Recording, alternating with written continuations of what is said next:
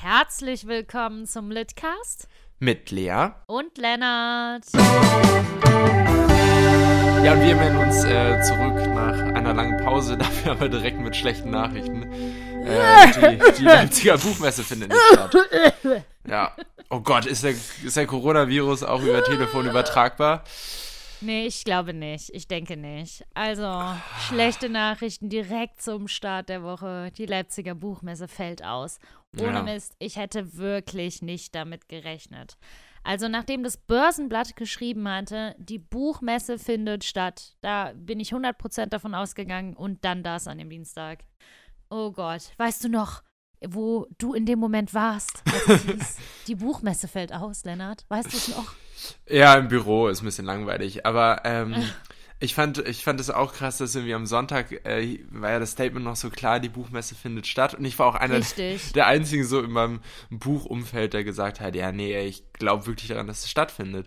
Und dann kam von ja, immer mehr so, ja, ich glaube nicht. Auch eine, eine Freundin von mir ähm, arbeitet in einem Verlag sozusagen äh, in, in der Abteilung, die sich um die Messe kümmert und die hat sich auch die ganze Zeit nur darum gekümmert. Ähm, da gibt es natürlich viele jetzt auch bei uns im Verlag, die, die sich nur darum gekümmert haben. Ähm, und da kriegt man das dann irgendwie eben nochmal so ein bisschen näher mit. Einmal so dieses Bangen davor und dann danach und wieder der Frust in der ganzen Arbeit, die ins Leere gelaufen ist. Aber auf der anderen Seite kann ich es auch nachvollziehen und wenn, äh, wenn da irgendjemand das, das Carbonara-Virus äh, gehabt hätte, äh, dann dann wäre es natürlich irgendwie, irgendwie ziemlich doof gewesen, gerade für, für Buchhandlungen. Irgendwie, wenn da welche Buchhändler ja. sind, die können die Buchhandlung nicht aufmachen. Meine, als Verlag kann man ja immer noch Homeoffice machen, wenn der Verlag das denn anbietet. Ja. Ja, also ich denke auch, dass die Leipziger Buchmesse da auf jeden Fall die richtige Entscheidung getroffen hat. Aber ärgerlich ist es natürlich für alle und vor allem eben für die Self-Publisher, die jetzt mit einem neuen Buch irgendwie am Start sind oder äh, mit Illustratorinnen, Illustratoren, die sonst in der Manga-Halle sitzen ähm, ja, und halt ihren Stand da bezahlt haben, äh, ihre vielleicht auch Flüge bezahlt haben und was auch immer und halt Geld reinbringen wollen, ne? Also, was mhm. ich da alles für Horrorstories gelesen habe auf Twitter, der ist mir echt ein bisschen bang geworden, wie viel Verlust teilweise die Leute gemacht haben, dadurch, dass die Messe ausgefallen ist. Ja, klar, also gerade die, die kleinen Verlage, die es nicht gut auffangen können, ähm, aber äh, gut, also die, die ähm, Standgebühren werden wohl zurückgezahlt und äh, die Bahn hat ja. auch gesagt, dass man die Bahntickets genau. zurückgeben kann. Das heißt, alle die, das heißt, alle die, die klimaunfreundlich fliegen wollten, die ja bekommen, was sie verdient haben. ähm, aber äh, natürlich finde auch darüber hinaus, also ich meine, äh, so für die großen Verlage, sage ich mal, ähm, ist dann ja Geld noch zu verschmerzen. Ähm, aber trotzdem auch in den großen Verlagen, äh, genauso wie in den kleinen, äh, geht es einfach um die Arbeit, die da reingesteckt wurde. Und jetzt muss nochmal mehr ja. Arbeit hineingesteckt werden. Die gesamte Arbeit, die man die letzten Monate auf sich genommen hat, komplett in die Tonne zu kloppen. Das ist natürlich schon sehr frustrierend, aber, aber das Schöne ist ja, dass es ähm, viele digitale Alternativen gibt und da ganz kreative Ideen ausgearbeitet werden. Bei uns auch zum Beispiel im Verlag treffen wir uns morgen und ähm, besprechen, was da alles gibt auf Social Media. Ähm, und natürlich äh, hat, ich weiß gar nicht, war das Hansa? Irgendein Verlag hat geschrieben, hier die Buchmesse äh, findet irgendwie trotzdem statt in eurer Buchhandlung ähm, mm. von Montag bis Samstag. Äh, ja, ja, das also. fand ich auch echt schön. Also es ist halt auch so ein bisschen krass, ne? Ich muss halt auch sagen, mich hat das extrem hart getroffen. Ähm, ja. Mir fehlt ein komplettes Gehalt, ne? Ähm, für, für diesen Zeitraum. Aber ähm, auch alle meine Kooperationspartner waren total freundlich und sind sofort auf mich zugegangen. Und mit vielen sind wir halt jetzt noch am Überlegen, was man als Alternative machen kann.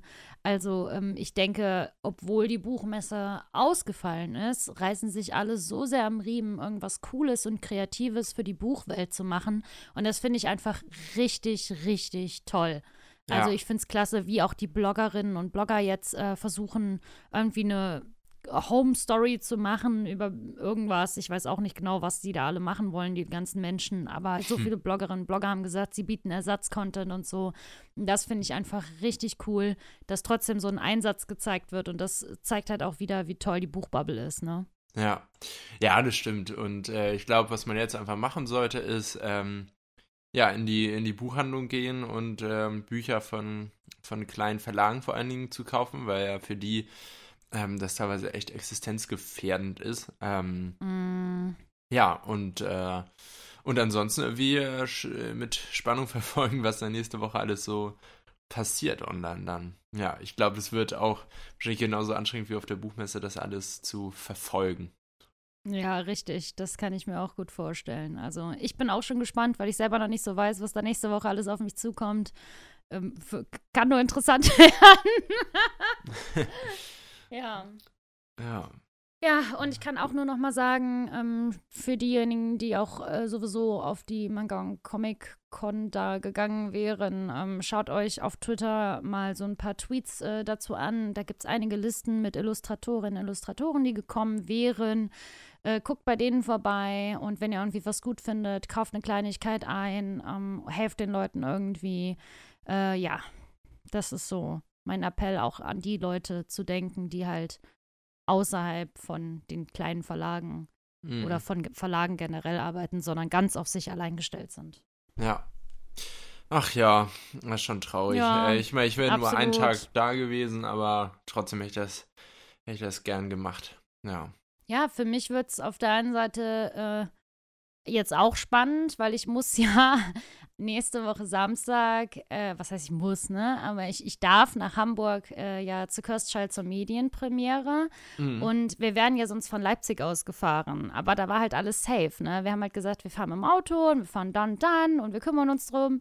Und jetzt ist es alles halt weggefallen. Jetzt musste ich mir komplett alles neu organisieren. Und das war ja. jetzt auch erstmal richtiger Schlag in die Fresse. Äh, weil ich sowieso ähm, psychisch nicht gut Züge buchen kann und so. Äh, ja. Und das war alles ganz schön anstrengend. Ja, ja, oh, das, ähm, das musste ich jetzt auch machen. Ich hatte das auch so perfekt geplant, irgendwie von Köln nach Leipzig, von Leipzig nach Hamburg. Ähm, und dann äh, habe ich das jetzt auch noch umgebucht, aber ich habe tatsächlich jetzt, ähm, das habe ich im Podcast ja noch gar nicht erzählt, äh, aber kann ich jetzt mal machen. Ich ziehe äh, nach Hamburg wieder zurück. Du weißt das ja schon, hm. keine, keine große Reaktion. ähm, aber ich habe jetzt tatsächlich äh, alle Bahn bis dahin, bis zu dem Umzug äh, gebucht, weil ich am Wochenende eigentlich immer da bin. Und jetzt habe ich, ähm, hab ich heute die letzte Bahn gebucht, sozusagen. Das war sozusagen wie gefühlt, äh, war das so mein, mein letztes halbes Jahr, wir die ganze Zeit immer wieder Bahnen buchen und ja. äh, das hat jetzt äh, heute ein Ende. Die letzte Bahn ist gebucht. ja. Klingt ja. wie so ein Horrorfilm. Die letzte Bahn ist Die gebucht. letzte Bahn, ja. Mm ja, und ich habe noch, weil, weil ich das irgendwie, ähm, äh, ich habe das frühzeitig storniert, also zu früh eigentlich, diese, diese Leipziger Buchmessefahrten. Und deswegen habe ich jetzt als ähm, Geld zurück sozusagen einfach nur einen Bahngutschein bekommen. Und ich habe hm. im letzten Jahr so äh, ungefähr, also über 1500 Euro für Bahnfahrten ausgegeben. Und jetzt, und jetzt habe ich die letzte Fahrt jetzt gebucht und habe immer noch und habe immer noch 20 Euro Bahngutschein über, der jetzt ja. so, also der ich vorher Den wirst du bestimmt ist. auch irgendwann mal brauchen. Natürlich, aber ich fand es schon ein bisschen witzig. Naja. Ja, auf jeden Fall. Die Bahn, ey. Ja, wir haben heute auch noch einiges an Programm ja. für euch. Wir wollen natürlich auch noch über die Oscars reden. Äh, ganz klar, da müssen wir dringend was noch aufholen. Ja. Aber wir fangen jetzt erstmal an. Wir waren ja gerade bei der Buchmesse äh, und jetzt reden wir erstmal über die Themen, die mit Büchern zu tun haben. Also kommen wir zur ersten Kategorie, nämlich frisch verschlungen. und bist du zum Lesen gekommen? Ähm, ja, so ein bisschen. Ich habe auch wieder viel geschrieben, so ein bisschen, also diesmal nicht mhm. am, am, Buch, sondern so an einem Theaterstück. Ähm, aber ich habe tatsächlich ein bisschen was äh, gelesen. Ähm, ich habe allerdings, also ich bin bei drei Büchern beim Lesen und ich habe nichts zu Ende gebracht. Und das mhm. mache ich sonst nie. Eigentlich, eigentlich bin ich eher immer so einer, also mittlerweile geworden, der ein Buch ganz zu Ende liest und dann das nächste. Und mittlerweile irgendwie, ähm, ja, weiß ich nicht. Fünf äh, gleichzeitig und keins kriegt man fertig. Ja, genau, richtig. Ja. Aber wie viel sind es bei dir? Dann können wir, können wir das geschickt ja, also aufteilen. Ich, ich, also jetzt mal ganz ehrlich, ich ja. gerade so hinter mich. Und dieser Stapel der Bücher, die ich halt gelesen habe im äh, Februar, ist wirklich das Killing. Das kann ich nicht hochheben. Ähm, okay, ich habe mich jetzt aber auf drei Titel beschränkt, sagen wir es mal so, die ich gerne, über die ich gerne reden möchte, weil ich finde, dass das besondere Titel sind. Okay. Ähm, ja, ich, ich äh, äh fange mal an mit etwas, äh, wo, wo ich schon bei den letzten beiden Folgen von erzählt habe und deswegen sage ich da nichts mehr zu, weil ich da immer noch am Lesen bin, weil es ein dickes Buch ist und ich nicht so richtig dazu komme. Ich lese immer noch Sweet Sorrow von David Nichols. Immer noch. ja, es ist irgendwie. Geil. Ja. Ja. Ja, Dann, ist halt so. Ja, es ist wie es ist. Aber ich mag's. Also es ist gar nicht so, dass ich so, so, äh, dass es so zäh ist, sondern, mm, weiß ich nicht. Du kommst ähm, einfach nicht dazu. Ja, genau. Es ist mehr so, so ein, äh, ein Zeitprioritäten-Ding. ja. ja. Gut, äh, dann schieße ich mal als erstes los mit dem Titel, der ähm, am ältesten ist, also für, für eine ältere ähm, älterere Generation. Oh mein Zielgruppe. Gott, und es ist ein Coming-of-Age-Roman. Also, ich habe heute noch ein bisschen was für Jüngere dabei. Ich, ich habe Sailor, ja. sehr gut, ich habe Sailor Fucking Wie gelesen von Michaela Kastel. Das ist bei Überreuter erschienen. Und oh mein Gott, ich habe einfach auf dem Bett gelegen. Mir ging es total scheiße an dem Tag. Und ich habe irgendwie gedacht, jetzt schaust du mal in das Buch rein. Du willst es eh noch lesen. Und ich habe dieses komplette Buch gelesen in fünf, sechs Stunden ähm, es hat mich irgendwie total mitgerissen. Es geht um die 18-jährige Sani, die eigentlich nur eins möchte, nämlich ihre Freiheit genießen. Und zwar wirklich so in allen Zügen, mit dem absoluten Ausmaß, äh, was nur geht. Und dann ist da aber halt noch Nico. Und Nico ist eigentlich ihr bester Freund, aber sie merkt, dass sie immer mehr Gefühle für ihn hat. Und auch er hat Gefühle für sie. Aber sie glaubt halt, dass wenn sie eine Beziehung eingeht mit jemandem, dass ähm, ihre Freiheit dadurch eingeschränkt wird. Und die Frage ist halt, wie sehr äh, sie das einschränkt und vor allem, wie sehr äh, sie selbst ihre Wünsche in den Vordergrund stellt. Das ist ein ganz wichtiges Thema in dem Buch, was ich auch erst irgendwie gegen Ende realisiert habe, dass es so eigentlich mit das Hauptthema ist. Ne? Was will man selber so im Leben? Und äh, das Besondere an dem Buch ist, dass es äh, in der Du-Perspektive quasi geschrieben. Also es, schon uh, aus Sanis oh, Perspektive. Ja, total, habe ich auch gedacht. Ähm, aber Sani sagt die ganze Zeit, also Nico wird die ganze Zeit nur als du beschrieben. Alles andere ist so ganz normal, ne? Aber Sani sagt dann, ja, und du siehst mich an, wie bla bla bla, und du gehst zur Türe. Und das ist so geil gemacht. Am Anfang habe ich auch echt Schwierigkeiten gehabt, weil ich dachte, oh, das, das ist das ganze Buch. Aber man ist da so schnell drin, dieses Buch reißt einen so total mit und es ist so krass authentisch, ne?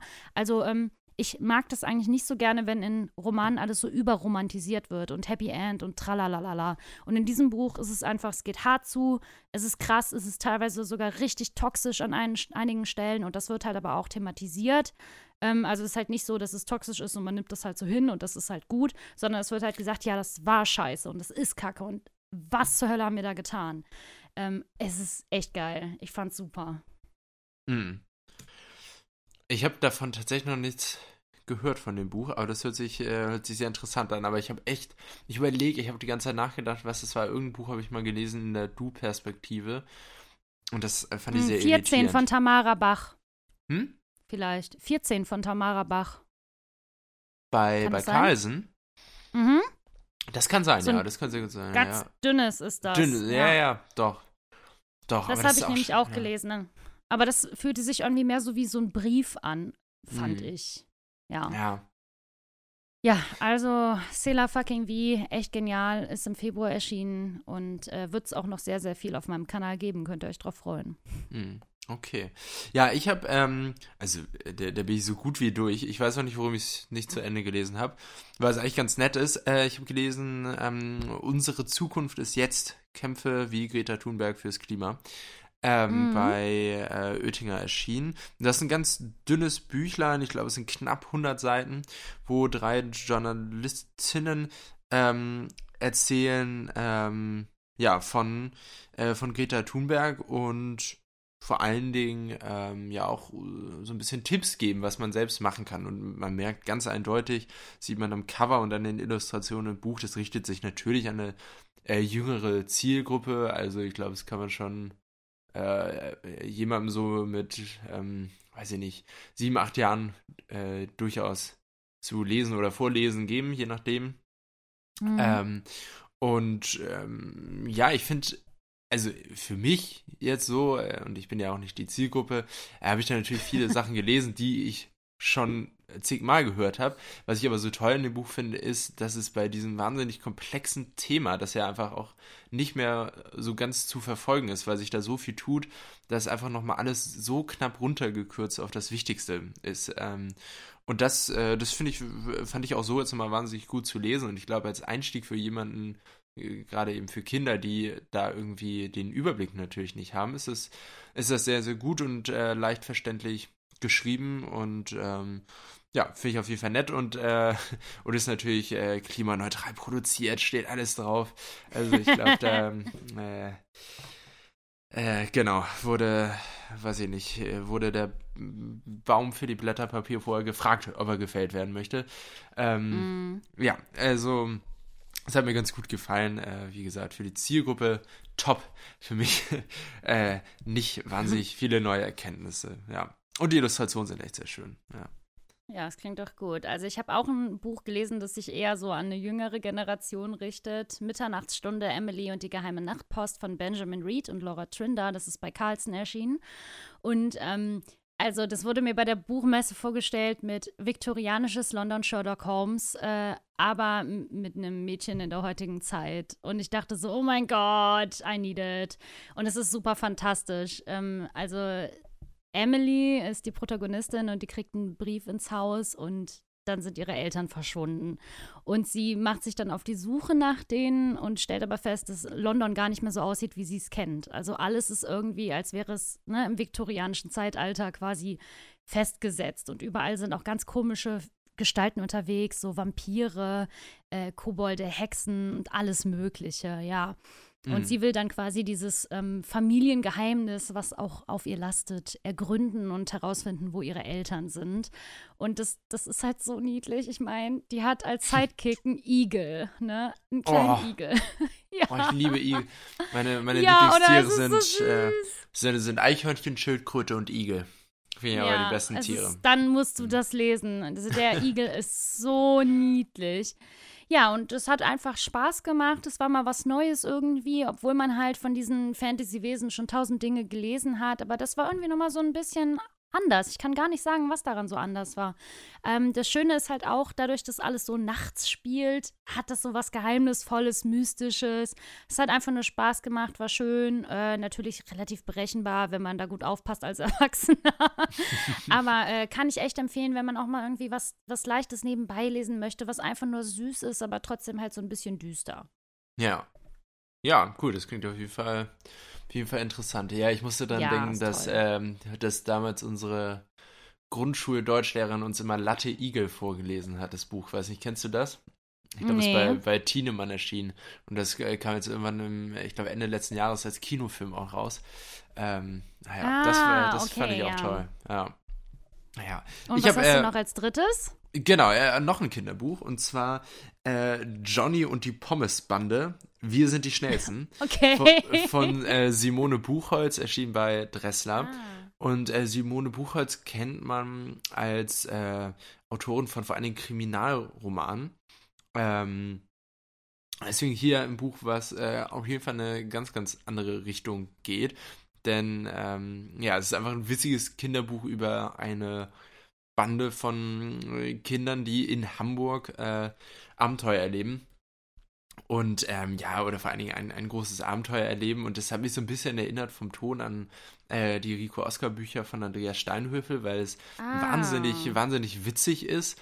Und ähm, weil die Figuren ähm, ja so gezeichnet sind, dass sich Kinder gut mit denen identifizieren können oder ähm, so sein wollen wie die, aber dass die Erwachsenen, die das dann im Zweifel äh, vorlesen müssen, äh, dass die da auf jeden Fall auch äh, richtig was von haben. Also ähm, es hat, ähm, hat mich ein paar Stellen daran erinnert, denn hm, wenn sie in Hamburg unterwegs sind, dann gehen sie in diesem Buch für Kinder halt auch auf den Kiez.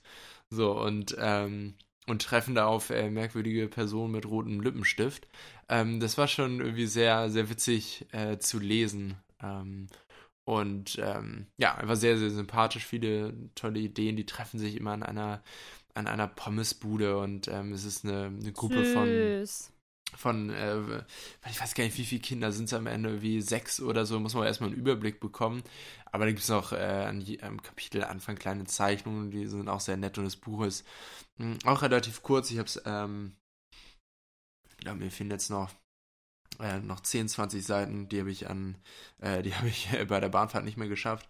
Ähm, aber das ist auch, es ist an sich auch äh, mit 152 Seiten, sehe ich gerade, ähm, auch wirklich nicht so lang und sehr, ähm, ja, sehr leicht zu lesen und halt einfach wirklich sehr witzig. Und man merkt, also ich ähm, habe die Autorin mal erlebt und man hört einfach diese, diese Stimme so ein bisschen durch. Mm. Ich glaube, es mhm. auf YouTube auch mal ein Interview von ihr, ähm, was irgendwie, ähm, ähm, irgendwie auf ein Bier mit, ist irgendwie so ein äh, Format mit Autoren ah, okay. da. Und da, ähm, das muss man sich mal angucken, die ist wirklich sehr witzig, Simone Buchholz. Ähm, ja, und äh, vor allen Dingen ist es auch sehr schön, äh, als jemand, der aus Hamburg kommt und dorthin zurückkehrt, äh, schon mal so ein bisschen darauf eingestimmt zu werden. Ja, ich habe jetzt auf jeden Fall Bock auf Süßkartoffelpommes mit Guacamole.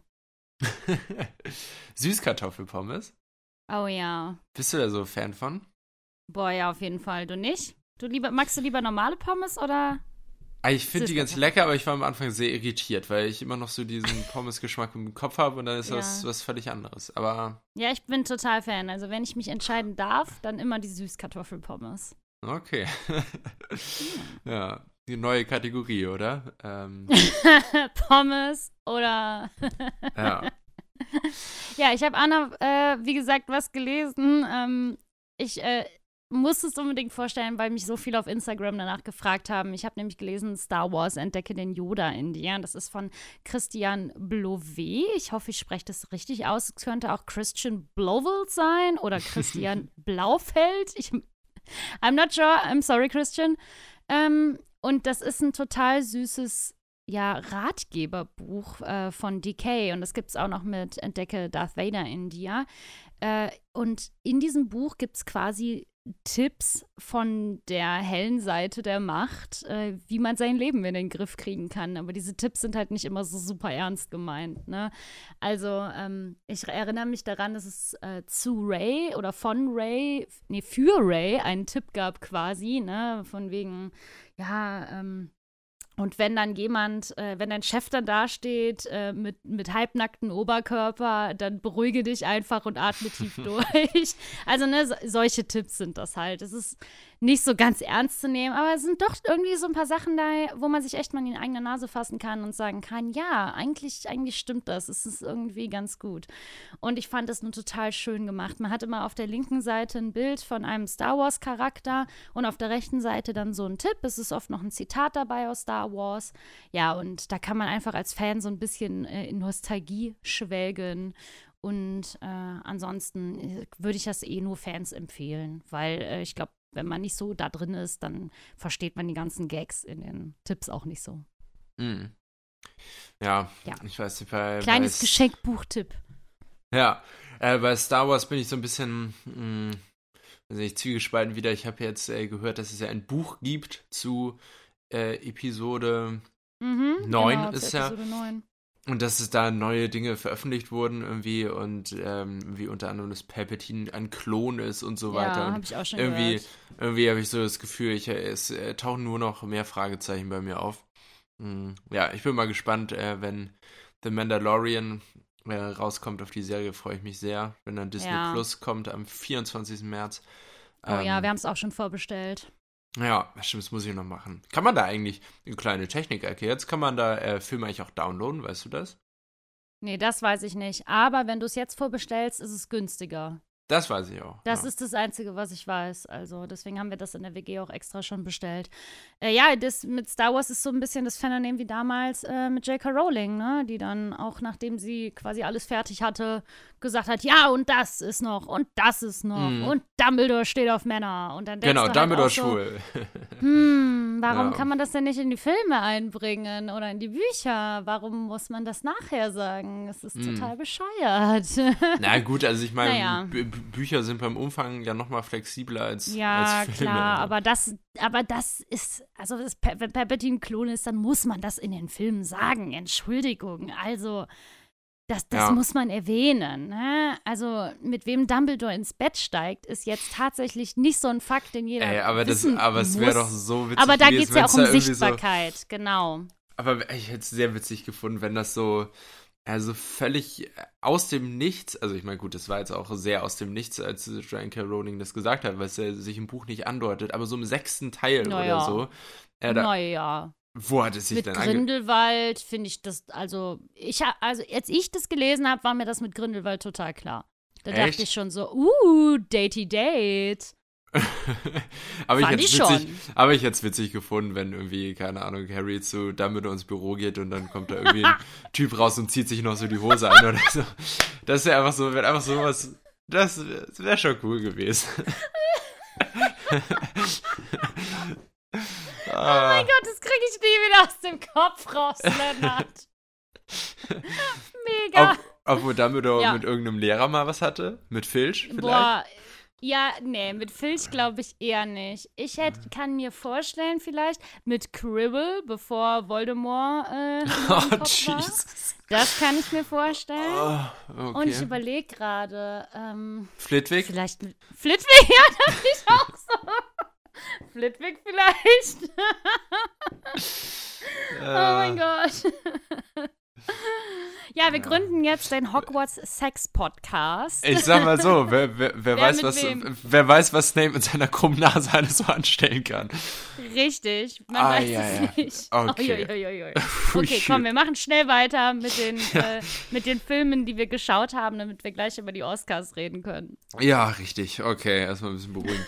ähm, und damit kommen wir zu Bücher für die Augen. Ja, ähm, ich habe ich hab, äh, vier Filme gesehen. Pass auf, ich war fünfmal im Kino, habe aber drei Filme gesehen. Wow. Stimmt, du hast äh, Ja. 1917 mehrfach gesehen. Ja, rat mal, wie viele Mal. Dreimal. Aber ist er so Ja. schwer zu verstehen? Nein, er ist so geil. Ich gehe auch nächste Aha. Woche das vierte Mal rein. Echt? Okay, krass. Ja. Ja, ja, ja. Also, ähm, können wir auch gerne mit anfangen mit 1917? Ja. Holy shit, ey. Auf was habe ich mich da eingelassen? Dieser Film, der hat mein Leben zerstört. ähm, ich wollte den ja tatsächlich echt nur schauen wegen der Oscars, weil ich mir dachte, ja, guck's dir den mal an und Andrew Scott spielt mit, ist halt, ne, guck's dir einfach mal an. Und äh, du hattest ja auch gesagt, ja, sieht ganz geil aus und so und mit den Schnitten, das hatte mich halt interessiert, aber ohne Mist, ab Sekunde eins war ich drin. Der Soundtrack hatte mich sofort gefangen, die Bilder hatten Mhm. mich sofort gefangen und dann, oh mein Gott, George Mackay und Dean Charles Chapman. Oh, die Holy. sind toll, ja. Die sind so genial. Ey, ich weiß auch, ich, mir fehlen auch tatsächlich echt immer noch die Worte, um das zu beschreiben, was da auf der Leinwand passiert. Ich war so krass überrascht, äh, weil ich mit den Dingen, die da passieren, überhaupt niemals gerechnet hätte. Wirklich niemals. Ich hatte Schockmomente des, des Todes quasi. Und äh, was, ich habe so mitgefühlt einfach, ne? Immer wenn da irgendwie, wenn es kalt war in der Szene, ist mir kalt geworden. Wenn da Feuer war, habe ich geschwitzt, dass ich meine Jacke ausziehen musste. Ich habe so, ich war so voller Adrenalin. Und selbst jetzt beim dritten Mal beim Gucken, ähm, ja, äh, war ich immer noch völlig hin und weg, ne? Und ich habe an den Fingern geknabbert und ich, ich habe mir, ich musste mir teilweise so äh, die Hände an die Kehle legen, weil ich mich so, oh, so krass gefühlt habe. Und wenn ein Film das sowas schafft, ne, das ist unfassbar. Und äh, ja, was ich auch krass fand, beim zweiten Mal, als ich den gesehen habe, ähm, musste ich bei einer Szene fast kotzen, weil es mich echt so Echt? mitgenommen hat. Ja, das ist ähm, die Szene mit äh, Blake und Schofield. Also ja, Oh, mehr ja. sage ich dazu jetzt nicht. Aber äh, richtig krass einfach, richtig krass. Ähm, Lennart hatte ja auch schon erzählt, worum es geht äh, Hm. im, im Litcast. Das habe ich jetzt total vergessen, weil ich so euphorisch bin für diesen Film. ja, im Endeffekt geht es darum, wir sind mitten im Ersten Weltkrieg und ein Soldat kriegt die Aufgabe, zu einer anderen Basis zu gehen und da Bescheid zu sagen, dass ein Militärangriff abgebrochen werden muss. Der schnappt sich seinen Kumpel da und die sollen da hingehen. Aber es ist eigentlich mehr so ein ja, Suicide Squad quasi, weil keiner damit rechnet, dass sie es schaffen und so. Und äh, es beschreibt aber viel mehr, was sowas mit einem macht, was da passiert. Es ist ein sehr pazifistischer Film, finde ich. Eine Sinnlosigkeit des Krieges wird gezeigt. Und äh, vor allem, was am allermeisten für mich im Vordergrund steht, eine Freundschaft zwischen zwei Kerlen. Ja, ja, ja das stimmt. Ja, oh, und ich, ich schwärme so ich, für diesen Film ab. Ich wollte gerade einen Sorry. Gag machen bei dieser Freundschaft, aber der hat, hat was gespoilert. Aber. Because ähm, it's gay? nee, das wollte ich nicht sagen. Ähm, nee, egal. Aber ähm, ja, doch, ich fand's auch, ich fand den auch tatsächlich im Nachhinein irgendwie nochmal im, im Nachwirken besser als direkt nach dem Gucken. Ähm, und was halt echt äh, sehr empfehlenswert ist, ist, sich da Making-ofs so anzugucken. Ja, das ist schon richtig. Schon toll, also ja. es, alleine diese Tatsache, dass die versucht haben, ne, ähm, möglichst wenig Schnitte zu machen, ist es so heftig. Ich habe mir ja. auch alle möglichen Interviews angeguckt, weil ich jetzt, wie ja. gesagt, so gehypt bin von George und Dean. Äh, weil die so süß halt auch zusammen sind, ne? Ja, jedenfalls haben die teilweise echt fünf bis zehn Minuten am Stück gedreht, ne? Das musst du dir mal reinziehen. Ja, das ja, ist das so viel. Nur dann einen Fehler machen. ja. ja. richtig. Und es ist super oft passiert, ne? Und im Film sind halt auch Sachen oft, die halt eigentlich nicht passieren sollten, wo die dann aber Zum gesagt Beispiel, haben, okay, er, nehmen wir dass er so hinfällt am Ende, ne? Genau, die Running ja. Scene am Ende, ja, ja. Es ist richtig krass einfach. Also ich gucke mir den noch ein viertes Mal an. Ich werde, wenn der auch noch danach die Woche läuft, auch ein fünftes Mal noch reingehen, weil dieser Film hat, ich kann nichts, wirklich nichts Negatives an dem Film sagen. Das ist einer der allerbesten Filme, die ich jemals in meinem Leben gesehen echt? habe. Echt? Oh, krass. Nee, ich war, ja. also bei mir ist echt der, der große Kritikpunkt, dass ich nie so ähm, komplett emotional bei den äh, beiden Charakteren war. Also da hat mir die ja, Bindung ich total. ein bisschen gefehlt. Hat. Ich, okay. I'm a crying mess all the time. Naja, aber ich, äh, nee, ich fand den ja auch sehr, sehr gut. Und ich hätte auch gedacht, dass der den Oscar gewinnt, tatsächlich. Ja. Ähm, naja, ähm, ich habe gesehen, oh Gott, ist mega komisch, diesen Film jetzt nach 1917 zu nennen, aber Nightlife, einen deutschen Film. Oh ähm, Gott, das ist echt ein bisschen seltsam. Hättest du nicht was anderes raussuchen können. Ja, nee, ich mach das chronologisch. Komm, mal raus. Ähm, ja, äh, mit Elias Mbari, Frederik Lau und Palina Roginski. Ähm, es geht. War schon sehr schlimm. Ähm, also es geht darum, dass ähm, Elias Mbarek und Frederik Lau zwei junge Männer spielen, die eine, äh, eine Bar betreiben wollen oder, oder jetzt gerade als Barkeeper tätig sind im Nightlife und äh, Frederik Lau spielt jemanden, der so ein bisschen Dreck am Stecken hat, während Elias Mbarek sich mit Palina Roginski äh, zu einem Date trifft und äh, die beiden Dinge äh, gehen dann komplett durcheinander und Frederik Lausch schuldet jemandem wahnsinnig viel Geld. Das ist am Ende aber auch überhaupt gar kein Problem mehr. Ähm, und dann geht es da geht's darum, dass äh, dass Elias Mbarek dann das Geld besorgen muss und äh, die und gleichzeitig ja noch dieses Date hat, das er nicht aufgeben möchte. Ja, und das ist genauso konstruiert und albern, wie es sich anhört. Ähm, mm. Es ist äh, sehr gezwungen witzig, die reden so, wie niemand redet. Das hat diesen typischen deutschen Filmlook, der toll aussieht, oh muss man sagen. Ja. Ähm, der hat teilweise Handlungsstränge, wo er sich fragt, warum ist das drin? Also ganz wirr. Also teilweise gibt es eine Szene, sage nur Uhu, die einfach nur wegen eines billigen Gags da drin ist. Ähm, oh Gott. Palina, Palina Roginski kann leider auch nicht wirklich gut schauspielern. Äh, Elias Mbarek spielt sich selbst und Frederik Lau am Ende ja. auch, aber ist dabei sehr, sehr sympathisch. Also Frederik Lau finde ich noch mit das Beste am Film, weil ich den einfach so sehr gern sehe und ich finde, er hat so eine tolle Leinwandpräsenz. Ähm, ansonsten äh, gibt es eine großartige Szene, ähm, wo es um so ein äh, äh, Treffen von Rollenspielern ähm, geht. Ähm, und äh, Drogen, die da eine Rolle spielen. Das ist ähm, wahnsinnig witzig, aber das ist halt, ja, am Ende ist das wahrscheinlich 10 Minuten, Viertelstunde des Films. Hm. Und das ist sehr abstrus, aber wahnsinnig witzig. Aber das ist halt auch das Einzige. Und man, und man weiß immer direkt, was passiert. Und es geht am Ende alles viel zu gut auf. So, also es, ähm, ja, das, was als Riesenproblem etabliert wurde, ist dann am Ende überhaupt gar kein Problem mehr. Und es fügt sich alles zusammen. Ähm, ja, es, ich habe gelacht, aber nicht oft. Und ich fand es hauptsächlich schlimm. ja, genau. Ja, ja krass. Ich habe es mir fast schon gedacht, ne? als ich den Trailer das erste Mal gesehen habe, dachte ich, okay. ja, ja, gut, abgehandelt. Äh, ich habe noch gesehen Birds of Prey. Ja, Oh, steht Hast den ja auch auf meiner gesehen? Liste. Ja, habe ich auch gesehen. Oh. Wie geil war der denn bitte?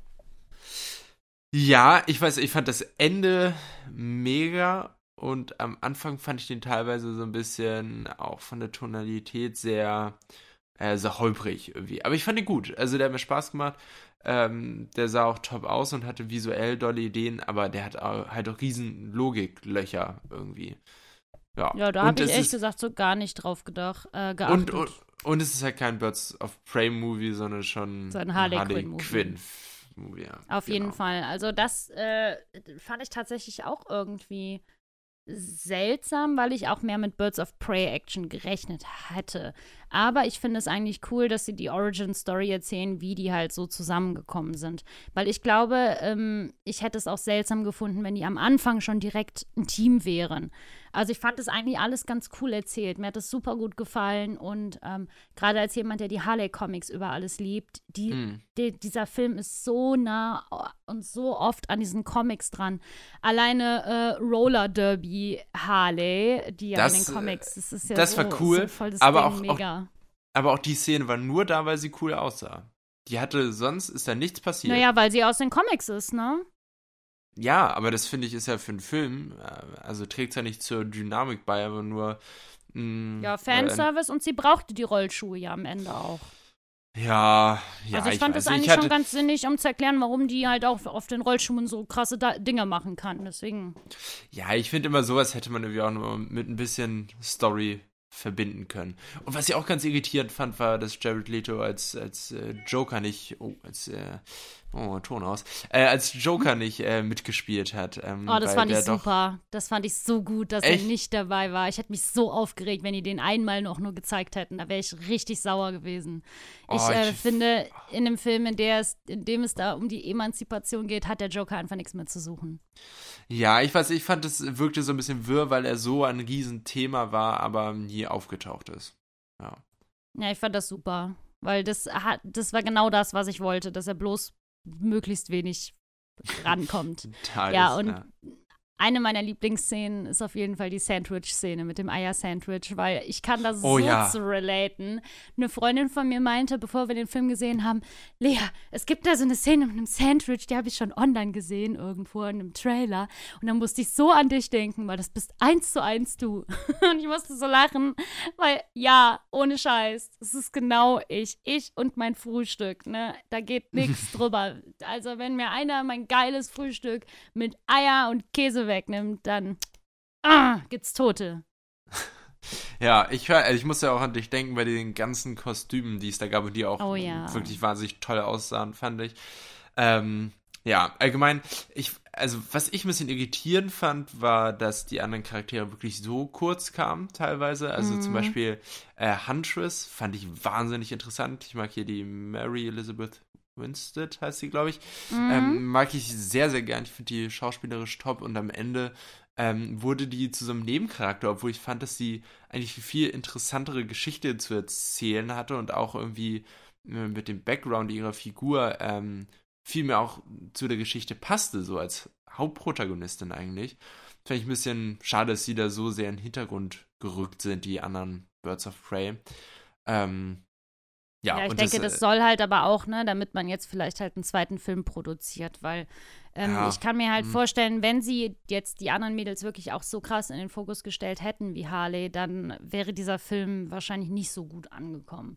Also ich meine, der Film hat ja äh, bei den Männern ja eh verloren, also laut Zeitungsartikeln und alles, ne.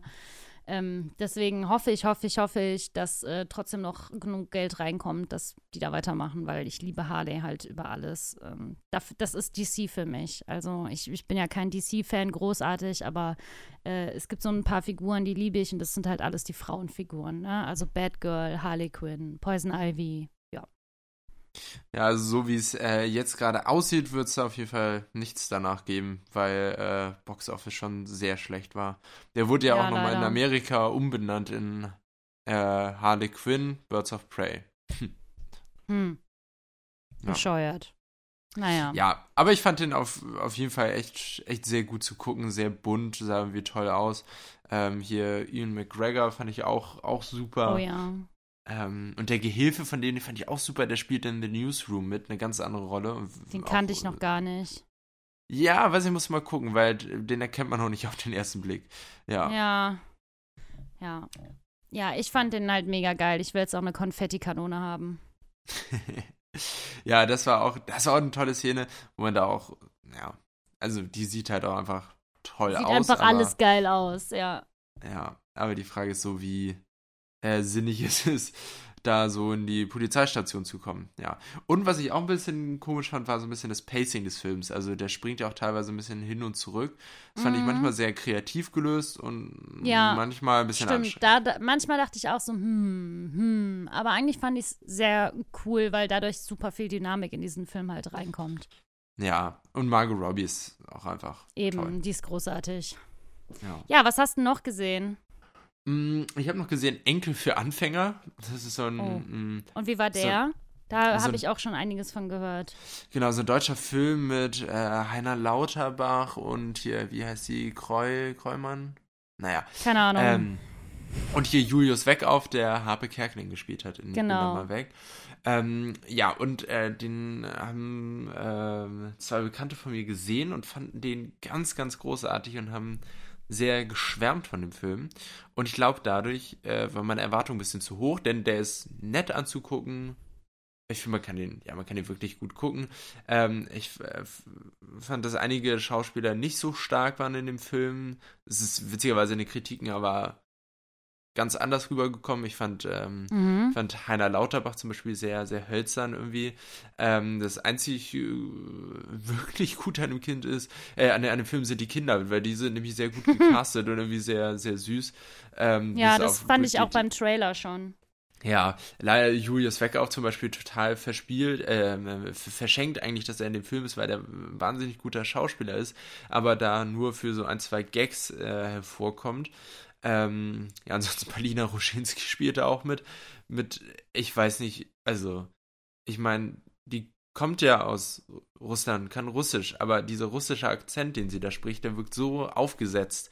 Ähm, ja, ich glaube, es liegt einfach daran, dass sie nicht, nicht, äh, dass ich mit ihr als Schauspieler nicht warm werde, denn sonst mm. so im Fernsehen finde ich ja, finde ich die immer sehr unterhaltsam. Wenn, wenn sie so sie selber ist, finde ich sie auch eigentlich immer total interessant ja, und nett Mega, und so. Ja. Man hört da gerne zu, aber ich finde auch, auch sobald die spielt, ist da irgendwie was Komisches. Ja, auch der Podcast, den sie hat, der, der ist auch toll. Aber ja, weiß ich nicht, irgendwie werde ich da nicht warm mit. Ähm, genau. Ähm, nee, aber sonst, äh, weiß ich nicht, kann man den auch. Also, hier kann man sich sparen, den kann man auf DVD gucken, bei so einem netten Familienabend. Mhm. Äh, da hat mhm. irgendwie jeder ein bisschen was von. Ähm, aber ich habe den, ich hab den schnell wieder vergessen. Ja. Okay. Aber der hat, hat gute, gute Szenen und auch gute Aussagen, so, ja. Genau. Ja, ich habe noch Bombshell im Kino gesehen. Hast du den auch gesehen? Oh, nee, den habe ich nicht gesehen, aber den wollte ich unbedingt sehen. Ja, musst du unbedingt machen. Der war echt, wow. Ja, wow, ist wirklich so das Wort, was es gut zusammenfasst. Es geht quasi um drei Frauen, die alle äh, unterschiedliche Positionen bei Fox News haben und ähm, dann wird über den Skandal bei Fox News gesprochen. Das war ja auch irgendwie erst letztens, also das ist letztens von, von ein paar Jahren oder sowas, ne, dass äh, super viele ähm, Sexismus-Skandale rausgekommen sind, die äh, MeToo-Bewegung dadurch vorangetrieben wurde. Und es geht äh, um diese einzelnen Fälle von diesen Frauen. Also es gibt zum Beispiel eine, die schon seit zig Jahren bei Fox News arbeitet und die halt immer mehr rausgemobbt wird, weil sie halt älter wird, ne? Und einfach nicht mehr so knackig aussieht. Dann ja. es Margot Robbie, die neu reinkommt, ne? Und die aber sagt so, ja, eigentlich will sie gar nicht hier so klein sein, sie möchte auch ähm, vor die Kamera und dann steht sie quasi vor dem Produzenten und der sagt erstmal, dreh dich, zeig mal, wie deine Beine aussehen und sowas, ne? So richtig eklige Sachen. Ja, und äh, dann ähm, geht es noch um Charlize Theron, die auch schon seit einer Weile bei Fox News arbeitet und sich mit Trump anlegt. Ja, und diese ganzen Fälle werden da halt so ein bisschen erzählt. Das ist echt heftig und da wird einem richtig schlecht, weil das ja auf wahren Begebenheiten beruht. Äh, ja, ich wollte am liebsten einfach immer nur aufstehen und irgendwen verprügeln. oh Gott. Ja, mm, dann muss ich mir den Make-up ist halt ja echt mega. Also es ist, ich habe Charlize Theron in keiner einzigen Szene richtig erkannt. Ja. Also ich habe bis zum Ende überlegt, ob das jetzt wirklich Charlize Theron war. Ja, krass, das habe ich, hab ich vorher auch schon, schon gehört, wie das, das so gut sein soll. Ja, ja ich habe noch ja. zwei, äh, zwei Filme gesehen. Und zwar einmal äh, The Gentleman, der neue Film von Guy Ritchie nach Aladdin. Ähm, mm. Und das ist jetzt und? wieder so ein, es ist wieder so ein Gangsterfilm. Matthew McConaughey ja. spielt halt jemanden, der, ähm, der so ein Drogenbusiness hat und wie äh, Gras anbaut und verkauft, ein geheimes. Und Charlie Hunnam spielt dann irgendwie seinen Gehilfen und Hugh Grant spielt einen Journalisten, der dann eines Abends auftaucht bei diesem Gehilfen und ihm so ein bisschen äh, ihn unter Druck setzt mit Informationen, die er hat. Und diese Informationen, die er hat, über die äh, erzählt sich eigentlich dieser gesamte Film. Also Hugh Grant ist so ein bisschen der ähm, der Erzähler. Ähm, ja, äh, Colin Farrell spielt noch mit und Henry Golding, glaube ich, heißt der, der auch in Crazy Rich Asians mitgespielt hat.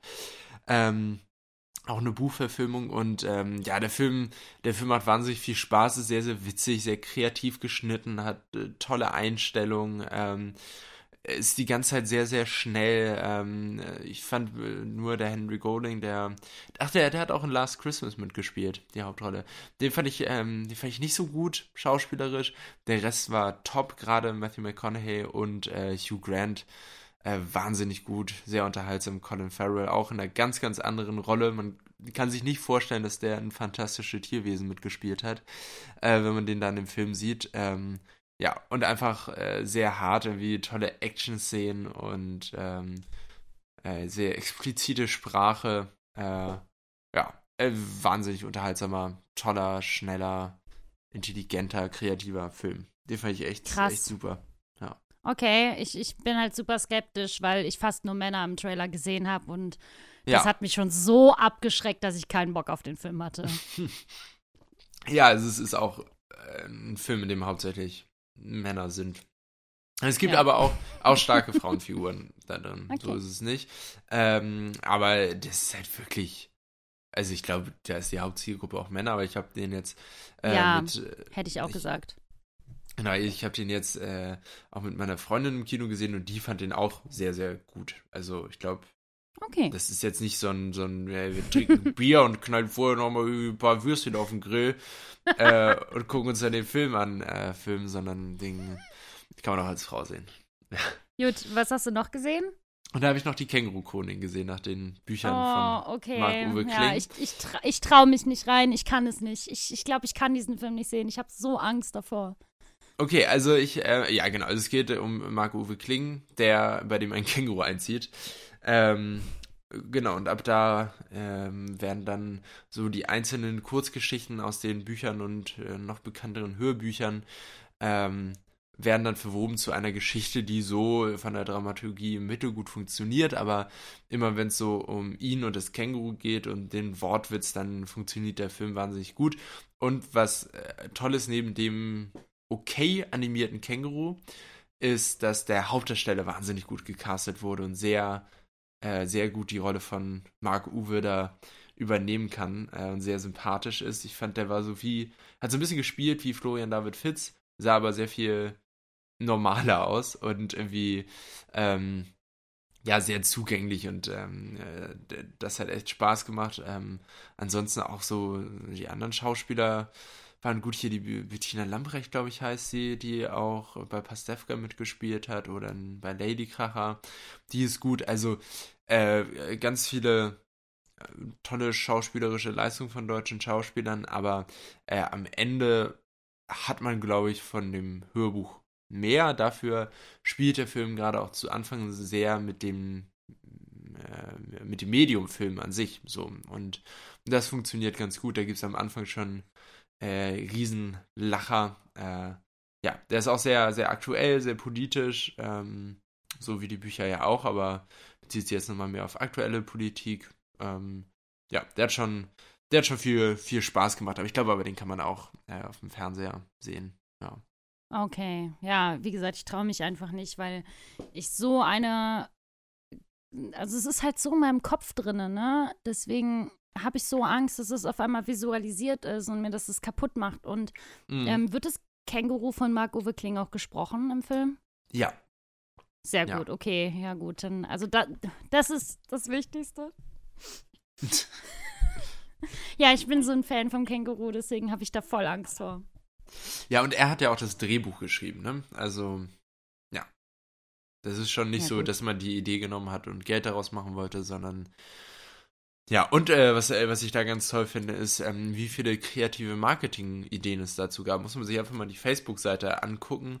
Ähm, da hat sich wirklich wahnsinnig viel getan. Der, das Känguru ist jetzt zu Gast auch in einem, ich meine, in dem Zeit-Podcast, in diesem Genug gesagt oder so. Irgendwie so, in irgendeinem Podcast ist auf jeden Fall das Känguru jetzt äh, als Interviewgast. Das fand ich sehr witzig. Ähm, und es gibt das äh, Känguru-Sammelsurium, glaube ich, heißt es, äh, mit äh, verschiedenen Geschichten aus allen drei Büchern jetzt als ähm, Hörbuch auf den gängigen Plattformen zu hören, äh, um hm. nochmal so ein bisschen die, die Top-Geschichten äh, dazu hören. Das kann ich auch empfehlen. Ja. Ja. So, das war's, oder? Haben wir alle Filme durch? Ja, dann kommen wir jetzt zu den Oscars und ich würde wegen der Finally. Zeit und, und, und wegen, ähm, wegen, was wir dazu sagen können, vorschlagen, dass wir die Kategorien, zu denen wir auch wirklich nichts sagen können, überspringen. Überspringen, oder? ja, ja, auf jeden Fall, würde ich auch sagen. Äh, also, ne, wir, wir fangen ja wieder ganz unten an. Bester internationaler genau. Film, dass es Parasite geworden ist, das müssen wir jetzt wirklich nicht. Ne, wussten wir ja. Ne, die Doku-Filme äh, haben wir nicht gesehen. Ne? Kurzfilme Kurzfilm. auch nicht. Auch nicht. Animierter Kurzfilm habe ich auch nicht gesehen, aber ich habe mich sehr bei Hair Love gefreut, weil äh, eine Freundin mir auch noch sagte, ja, der ist so toll, der ist so toll. Das klang dann einfach gut und deswegen fand ich das schön. Oh ja, da, da habe ich auch gesehen, dass der Regisseur geschrieben hat, äh, ich glaube, ich habe, äh, also er hat einen Tweet von sich von vor Jahren retweetet, wo er geschrieben hat, äh, ich glaube, ich habe eine Idee für einen Oscar-würdigen Kurzfilm. Und das ja, war der geil. dann. Das, ja. Genau, dann ähm, Animationsfilm. bester Animationsfilm. Genau. Hat mich hat sehr gewonnen. überrascht doch irgendwie. Toy Story, ja. Äh, also ich hätte tatsächlich irgendwie mit Mr. Link vielleicht auch noch gerechnet am Ende. Klaus war dann doch irgendwie bei vielen hoch im Rennen. Ähm, ja. Aber Toy Story, auch vor allem Toy Story 4. Hätte ich überhaupt äh, wirklich nicht. Also ich finde, der ist so schwach. Oh. Echt? Oh, ich habe mir den jetzt ja. gerade deswegen nochmal. Ich fand den halt gekauft. ganz gut, aber, aber halt jetzt nicht so gut. Ne? Der ist sowas für Nostalgiker und Fans, aber hm. ja, ganz nett halt. Mehr nicht. Also Drachenzähmen fand ich tausendmal besser. Ja. Ja, fand ich ja. auch. Also, also ich fand Drachenzähmen gleich mal sehr, sehr gut. Toy Story habe ich noch nicht gesehen, aber habe ich mir jetzt äh, runtergeladen. Ja. Ja, visuelle Effekte. Das hat mich sehr überrascht, dass 1917 dann doch gewonnen hat, ne? Vor Endgame und König der Löwen und Star Wars. ja, krass, ne? Aber ich, also ich meine, da ist ja das Besondere im Gegensatz zu den anderen Filmen, dass man eben wirklich nicht sieht, dass es Effekte sind, sondern dass es einfach so realistisch aussieht. Und das sind ja eigentlich die besten visuellen ja. Effekte, die einem nicht, nicht auffallen. Und das, das stimmt. Äh, war da ja der stimmt. Fall. Ja. Ja. Und dann äh, bester Tonschnitt. Tonschnitt. Also, ähm, ich habe ja gesagt, Autos, wrum, wrum, wrum. Ja, ich finde, damit können wir es belassen. Das ist ja. super, genau. Le Mans 66 äh, gegen jede Chance hat gewonnen, Ford versus Ferrari. Ja. Genau. Bester Ton hat 1917 gewonnen und da habe ich mich auch sehr drüber gefreut, weil dieser, ne, dieser Sound um dich rum, der macht dich kaputt. Der macht, mm. der macht irgendwas mit dir, ne? Ah. Obwohl ich mich da auch für Ad Astra gefreut hätte. Ja, den habe ich jetzt auch gesehen und den Film fand ich irgendwie total bescheuert. Also damit konnte ich leider Echt? gar nichts anfangen. Ja, also ich ah, fand Ja, aber der, da konnte ja viele albern. nichts mit anfangen, ja. Ja, also war, war gar nichts für mich leider so. Also ich fand, mhm. äh, es sah total toll aus und ich habe mich da gerne mitnehmen lassen, aber ich fand das dann doch alles irgendwie zu surreal und seltsam und dafür zu inkonsequent. Ähm, also wenn die gerne so Sci-Fi-Fantasy hätten machen wollen, hätte es konsequenter sein müssen, meiner Meinung nach. Nur so als kleiner Einwand hier. Ja, ja. Äh, bei bester Schnitt, äh, auch Le Mans 66. Auch ich die sag's Autos. wahrscheinlich falsch, ja, genau. Mhm, genau, wahrscheinlich einfach wegen diesen Racing-Szenen da. Mhm. Ähm, ja, genau. den will ich aber jetzt auf jeden Fall noch sehen, weil ja, mich das auch, total ja. interessiert halt jetzt, ne, dass der da so viel abgeräumt hat. Wobei ich, bester Schnitt hätte ich mir ja auch Jojo Rabbit gewünscht, weil ich den einfach so generell so gut fand, ne, und ähm, der so toll Aber aussah. der, ja. der hat ja noch seinen Moment bekommen bei den Oscars, ja. Genau, zum Glück. Ja, bestes Make-up und beste Frisuren hat Bombshell gewonnen. Ähm, und jetzt, nachdem ich den Film halt auch gesehen habe, ja, ja. also ja, ich dachte ja auch bei du, Judy. Ja erzählt, ja. Genau, ich war ja auch richtig angepisst wegen Judy, weil ich dachte, Judy muss den gewinnen. Guck dir Renée Zellweger an. Aber jetzt, wo ich immer mehr gesehen habe, wie Renee Zellweger halt mittlerweile aussieht. ja. Ähm, und dann den Unterschied zu Bombshell kann ich es mittlerweile auch gut nachvollziehen. Und das ist auch wieder so, was mir die Oscars wieder gezeigt haben. Man muss versuchen, die Filme halt einfach auch zu sehen, wenn man da mitreden möchte. Großartig. Hm. Ja, das stimmt. Ja. Bester Filmsong.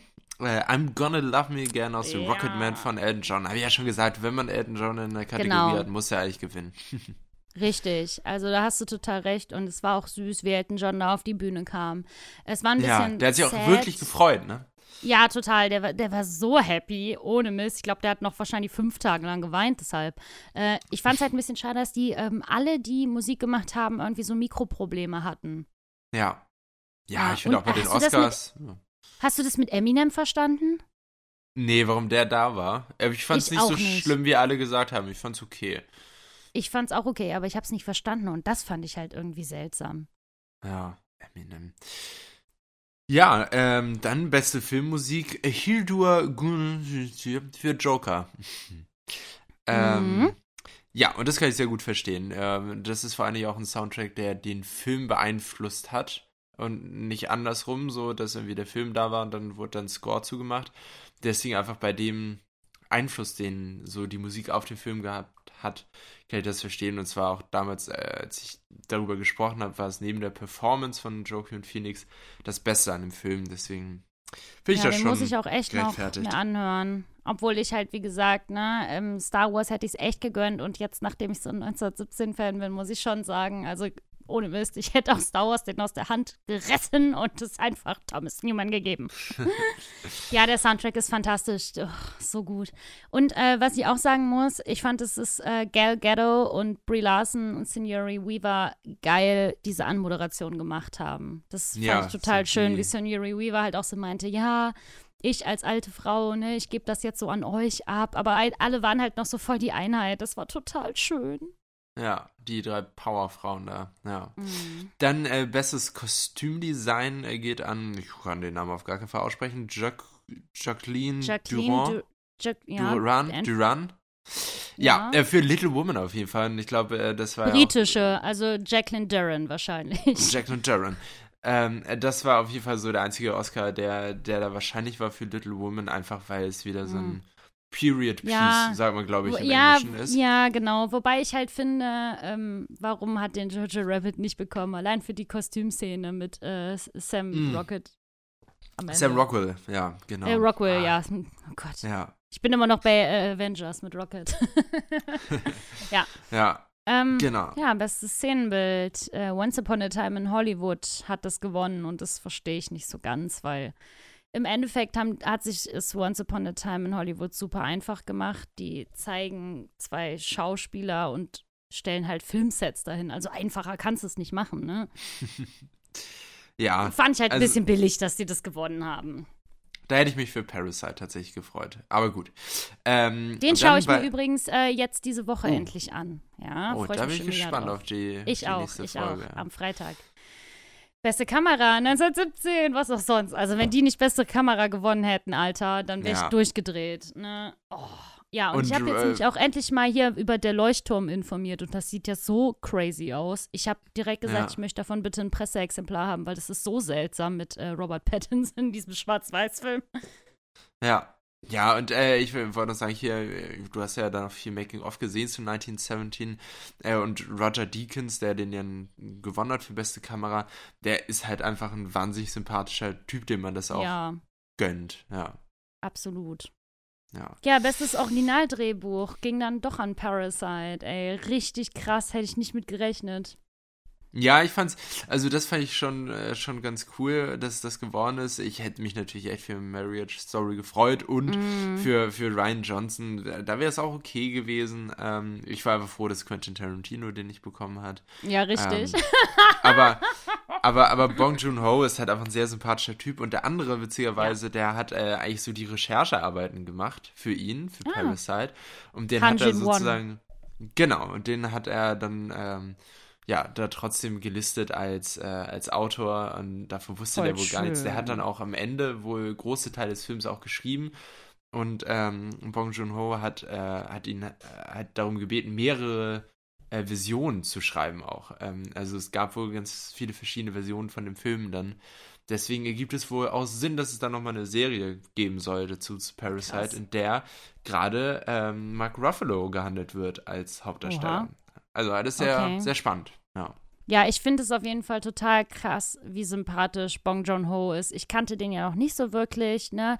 Aber alleine wie süß der die ganze Zeit war, ne? Der war immer ja. so nett und der hat auch so voll die coole und sassy Übersetzerin. Die war ja auch wohl mal mega genial. Und die, das, der war so niedlich. Also es ist wirklich so, voll der Traum von dem gewesen, ne? Und der hat ja, sich so mega gefreut über alles. Da hat er ja nachher noch, ich weiß nicht, ob du das Bild kennst, er hat seine Oscars äh, miteinander rumknutschen ja. lassen. Und ich dachte mir nur so, boah, dieser Typ ist so relatable. Das wäre das Erste, was ich machen würde.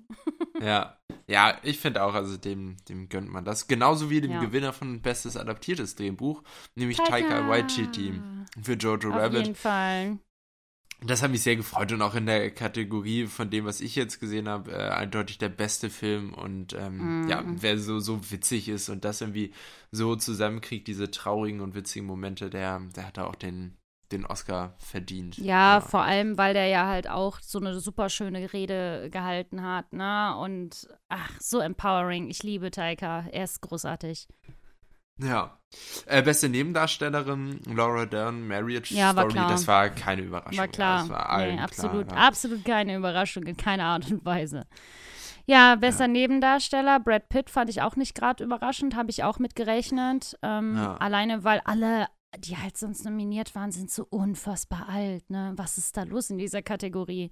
Also ja. da habe ich mich auch gefragt, warum die nicht äh, zum Beispiel ähm, Dean Charles äh, Chapman von 1917 reingebracht haben. Aber das ist mhm. ja auch mhm. die große Frage, warum der nicht für Hauptdarsteller nominiert wurde. Ja, ja, also äh, ich finde, da ist halt einfach schade, dass es so verschenkt wurde, da irgendjemandem ähm, ja, ein bisschen Aufmerksamkeit zu geben und da einfach ja, nur Leute sind, die, die mega bekannt sind. Außer gut, bei beste, Ja, na gut, später dann, ja, aber in der Kategorie meinte ich. Bei beste Hauptdarstellerin, mhm. gut, da war mit Cynthia Erivo noch genau. eine dabei, die jetzt Renée ein bisschen Selviger unbekannter war. war. klar.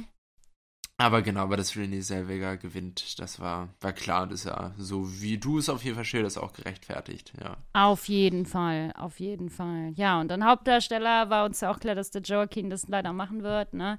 Ähm, ja, wobei ich, ich habe jetzt eine Aussage getätigt letztens, äh, die ich auch noch kurz hier tätigen muss im Podcast, damit es offiziell ist. Ich finde, ja. George Mackay hat den Oscar mehr verdient als Adam Driver für die Hauptdarsteller. Was? Sache. Echt? Ja, oh, mit nee. Abstand. Oh, krass, ähm, nee, weil, pass auf, pass auf. Einmal, weil ich George äh, Mackay großartig fand in 1917. Ähm, also wirklich unfassbar, unfassbar krass. Äh, und weil das halt nicht Adams beste Leistung war. Ja. Ja, gut, ich kenne das andere nicht, aber ich war äh, komplett mitgerissen von. Ähm, ich liebe den ja auch. Von, den also Szenen also, mit dem und ich habe am Ende so, so geweint, als er diesen Brief vorliest von Scarlett Johansson sozusagen. Mhm. Ähm, oh, ich fand es, fand es so heftig, wie ruhig er das spielt und aber auch diese Streitszene, oh, ich, äh, also, ja. Äh, ja, ich habe mich da, ich habe mich da gefreut für Adam Driver, aber ja, Aber ohne Scheiß, ich wäre ausgerastet. Ich hätte die ganze Bude abgefackelt, wenn er das gewonnen hätte, aus vor lauter ja. Freude. ja. Beste Regie ging dann an Bong Joon-ho für Parasite. Ja, das fand, das fand ich, überraschend. Auch, fand ich auch überraschend. Da deutete sich aber auch schon an, in welche Richtung das danach gehen würde. Ähm, genau, also als das dann rauskam, dachte ich auch so, nee. Hm, ja. Nee. Und war so, wow. Ja, weil bester ja. Film hat nämlich auch Parasite gewonnen. Richtig krass, genau. habe ich wirklich mit Abstand nicht mit gerechnet, weil, wie du auch sagtest, ne, Parasite wird so viel in diesen kleinen Kategorien abräumen und ja, die Oscars haben bewiesen, dass sie aufmerksam waren, ähm, ich habe Parasite halt noch nicht gesehen, deswegen kann ich noch meine persönliche Meinung da noch nicht reinbringen. Aber ich schaue den mir jetzt, wie gesagt, am Wochenende endlich mal an. Und ich bin super gespannt, ob ich empfinde, dass es gerechtfertigt ist. Ne? Oder halt, wo ich sagen würde, nein, niemals, der Film hätte es mhm. viel mehr verdient. Weil mir fehlt jetzt wirklich nur noch Parasite, Irishman und äh, Lemo. Ja, ja, stimmt. Ja, nee, also ich, ich finde den wahnsinnig gut. Ich finde es eine sehr mutige Entscheidung und ganz toll und tolles Zeichen auch irgendwie. Ähm, ja, also ich, äh, ich äh, bin sehr begeistert gewesen von der Entscheidung. Ja. ja. Mensch, Ja. jetzt haben wir ja doch genau über eine Stunde wieder. Wir haben gesagt, wir müssen aufpassen, dass wir nicht wieder so mega viel labern heute. Aber wir haben schon wieder mega viel gelabert, es tut uns leid. Aber damit äh, schicken wir euch jetzt erstmal wieder, ihr habt jetzt erstmal eine Woche wieder Ruhe von uns mindestens. Und ähm, genießt, genießt dies, das freie Wochenende nächste Woche, wenn ihr nicht zur Buchmesse fahrt. Oh Gott, ja, macht, euch, traurig, ja. macht euch irgendwie schöne Tage und so. Ähm, ich werde bei Köstschalt sein und dann euch auch berichten. Ich freue mich schon mega darauf, ja. Und ansonsten macht es fein, wa? Jo, alles klar. Bis dann. Bis denne. Ciao. Tschüss.